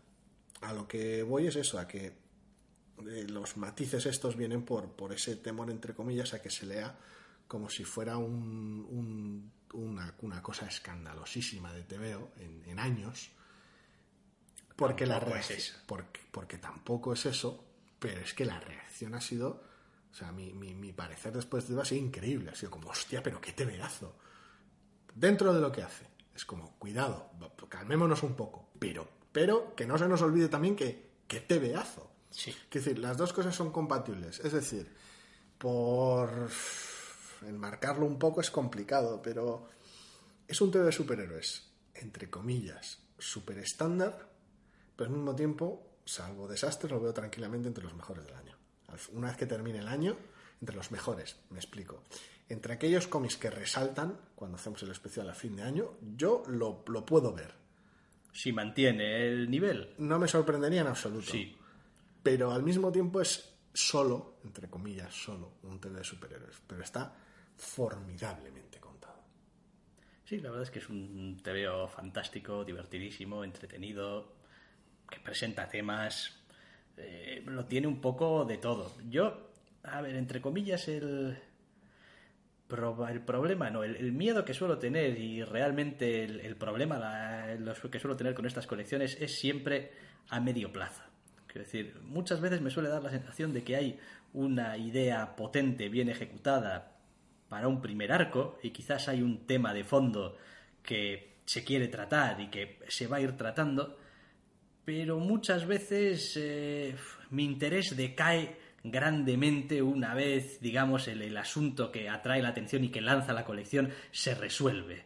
Cuando empieza a convertirse en una colección, digamos, más de, bueno, de diario, ¿no? Es como he lanzado la colección con esta idea, esta idea está bien, la he ejecutado muy bien, la he contado muy bien, pero ahora está el día a día del personaje, ¿no? Entre comillas. Y tengo que seguir contando historias con él, y hombre, he plantado unas cuantas semillas eh, de los temas que quiero tratar, pero las historias en sí mismas, aunque los temas estén subyacentes, las historias que me cuentan dejan de tener el interés o el impacto que tenía esa primera historia que me ha traído la atención. Sí, esto suele venir dado normalmente en dos frentes. Por a veces lado, se suele perder al artista también después del primer arco.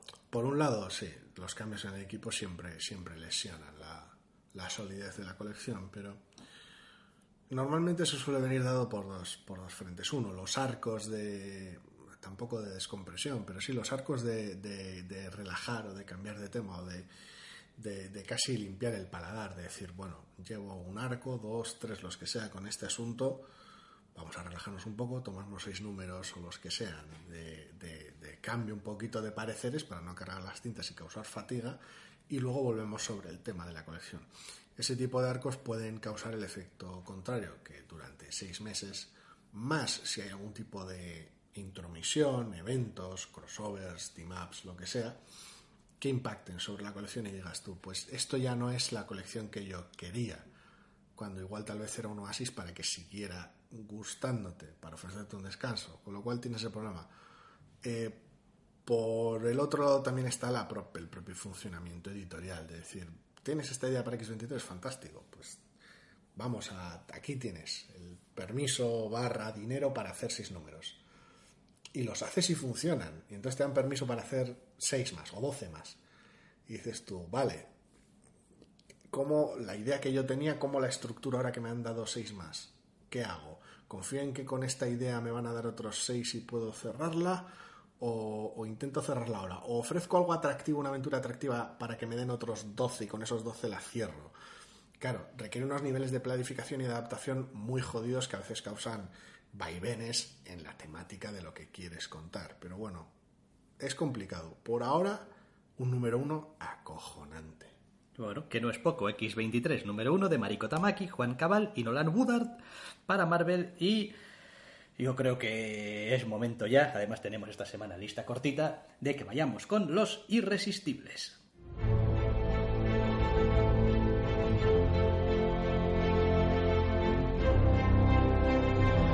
No solo de novedades vivimos los doctores.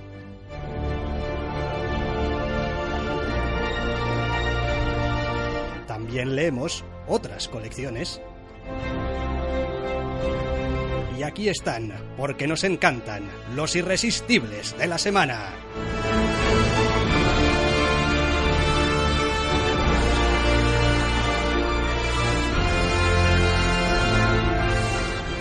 Unos irresistibles que, como decimos, pues lista cortita. Esta semana que hay tres tebeos. Tres tebeos. Tres, tres tebeos. No me acuerdo cuándo fue la última vez que tuvimos unos irresistibles de tres tebeos. Creo que no ha pasado desde que iniciamos la sección, creo que no ha pasado nunca. Bueno, en cualquier caso, el primero te lo voy a dejar todo a ti porque sigues leyendo Isola, que llega al número 4. Sí. ¿Y qué? Sigue siendo esa misma colección. Quiero decir, no, no ha cambiado ni para bien ni para mal. Se aclaran algunos asuntos en algún flashback más o menos onírico de qué es lo que sucedió y cómo pues estamos en esta situación para empezar. Es como, oye, pues, ¿cómo acabamos en el número uno? ¿Qué es lo que llevó? Pues parte de esos, parte de los porqués del número uno se aclaran, entre comillas. Más como un ejercicio de ver cuál es el papel que jugó la protagonista y de cuáles son sus pareceres que de realmente explicarte nada. Porque no es lo importante. Lo que sucedió no es lo importante, o tampoco por qué sucedió en general, sino cuál es el rol que jugaron nuestro, dúo protagonista en lo que sucedió y cómo eso afecta a su relación realmente. Luego el TVO sigue en harina con su aventura pa'lante, loquísima, lleno de parajes coloristas y de situaciones locas de fantasía. O sea que muy, muy, muy contento, realmente. Bueno, bien, pues ya va por el número 4, así que empieza a entrar ya en esos eh, números en los que realmente interesa si se sigue leyendo, está claro. Eh, después tenemos un número 2 que, bueno, pues lo hemos metido aquí un poco en los irresistibles, pues para que tampoco, ahora que tenemos esta sección, pues... Correcto. Eh, Nancy Drew, número 2. Aquella colección de la detective eh, adolescente y tal que volvía a su pueblo para resolver un misterio.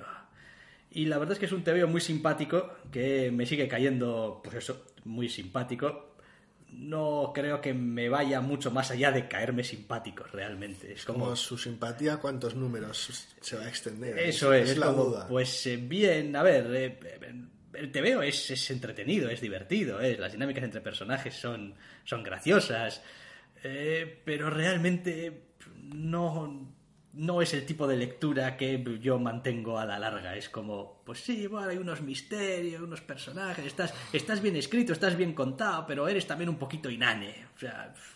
A mí es un tema que me ha gustado bastante. Quiero decir, eh, las dinámicas entre personajes siguen estando ahí, les da un pequeño descanso, las altera un poquito, mete algún flashback también para, para más que nada, más que aclarar, contextualizar según qué aspectos del TVO, resuelve uno de los misterios del primer número, introduce un misterio nuevo. No sé, progresa muy bien. Es un TVO que está hecho, o se me antoja a mí que está hecho con muchísimo corazón. En ese aspecto es un TVO muy, muy chulo. Las, los personajes y el cariño que se tiene por los personajes y cómo se les, cómo se les representa, a mí me encanta en este TVO.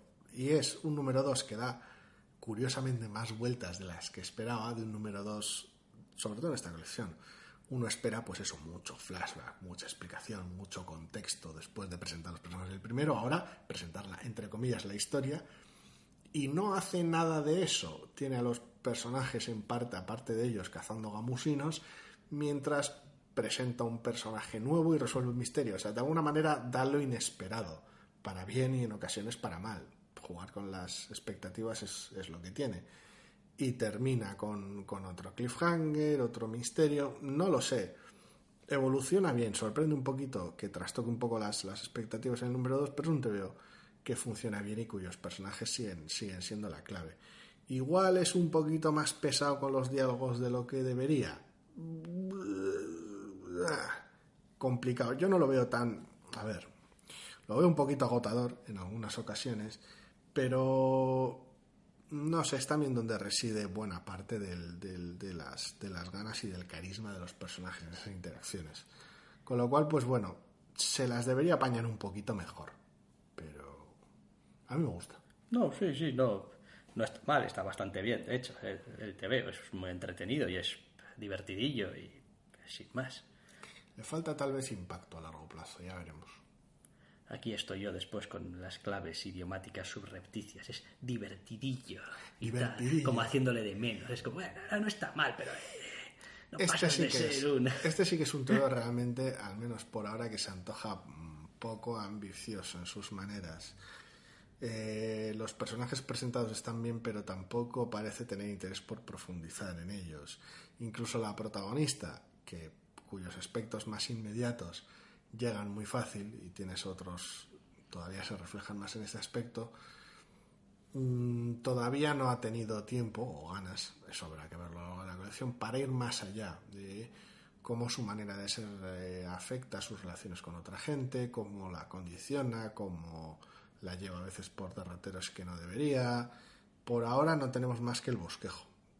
Con lo cual ya veremos cómo, cu- cuán- cuántas ganas tiene de profundizar en según qué cosas.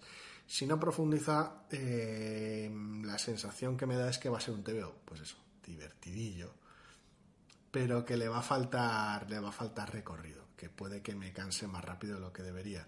Si realmente se mete en harina y tiene tiempo, por un lado, para mostrar tal vez misterios relativamente elaborados, pero por el otro lado también tiene la capacidad de aparcar dichos misterios para centrarse en los personajes, yo creo que lo agradeceré. Joder, creo que le estás pidiendo, vamos... Chocolate y sorpresa Muchísimo, al sí, mismo sí. tiempo. No, decir, a ver, sería, sería un TVO extraordinario. Es como, no, equilibra el misterio, es entretenido, tal, No, eh, desarrolla los personajes. No, a ver, sería fantástico si lo hiciera de manera perfecta y brillante, pero también se lo, se lo agradecería si lo hiciera de manera un tanto más regular o mediocre. Quiero decir que, no, pues en este arco argumental entero no ha habido misterio ninguno y lo que ha habido es drama interpersonal. Es como, podrían haber aflojado un poco. Pero aún así se lo agradecería que variase un poquito el enfoque, porque si se va a quedar en la superficie en ambos aspectos, es cuando posiblemente me pierda por mucho que me esté gustando. Vale, y el último TVO de esta semana es Mech Cadet You, número 10. Ya, y yo a ratos le cojo aire de, hostia, estos cabrones no querrán acabar con nosotros en el 12. Tiene toda pinta. Porque, Como nu- nunca me entero cuando acaban las colecciones, hasta que me explotan en la cara normalmente. Pero vamos, quiero decir, a ver, Cadet You lleva ya números lanzadísima, lanzadísima en todos los aspectos, vamos, em, eh, literales y, y figurados. Y la verdad es que sigue siendo una colección con muchísimo encanto visual, con muchísimo corazón en los personajes, eh, con muchísimo cariño por la cosa esta de los roboces gigantes y tal. Y, y la verdad es que es una pequeña delicia el leerlo. Es decir, tiene ritmo, están pasando cosas continuamente, los personajes están enfrentándose a decisiones de vida o muerte todo el rato. Es, es dinámico, es, está muy bien, Mechka de tío. Protagonistas tomando decisiones y haciendo las mierdas. Es como, joder. A veces, a veces no nunca es fácil. Decir, no nos engañemos. Pero a veces parece tan fácil que el TVO funcione y que el TVO llegue. Pero no, de fácil no. Lamentablemente de fácil no tiene nada. Requiere un esfuerzo de tres pares de cojones y a veces ni, con, e, ni por esas. Pero este TVO lo logra. Quiero decir, a partir de una serie de lugares comunes y a partir de un montón de tropos y todo lo que se quiera, falta de originalidad, porque esto es como en tal TVO, esto es como en tal anime, estos diseños tal y cual y qué sé yo, pero todo eso es consciente. Todo eso es parte de esta carta de amor y parte de este, tampoco diría desafío, porque no, no va tan, tan alejado o no va tan en contra de ciertos preceptos del género, pero sí que se permite tener sus propios juegos y sus propios jugueteos. Y es una colección que con la cual yo me lo estoy pasando en grande. Sí, la verdad es que es muy divertida. Bueno, pues eh, con esta nota positiva de Match Cadet You número 10 y en general de Los Irresistibles. Vamos a poner ya punto y final al programa por esta semana y ya sabéis que si así lo queréis podréis volver a escucharnos la semana que viene. Hasta la semana que viene.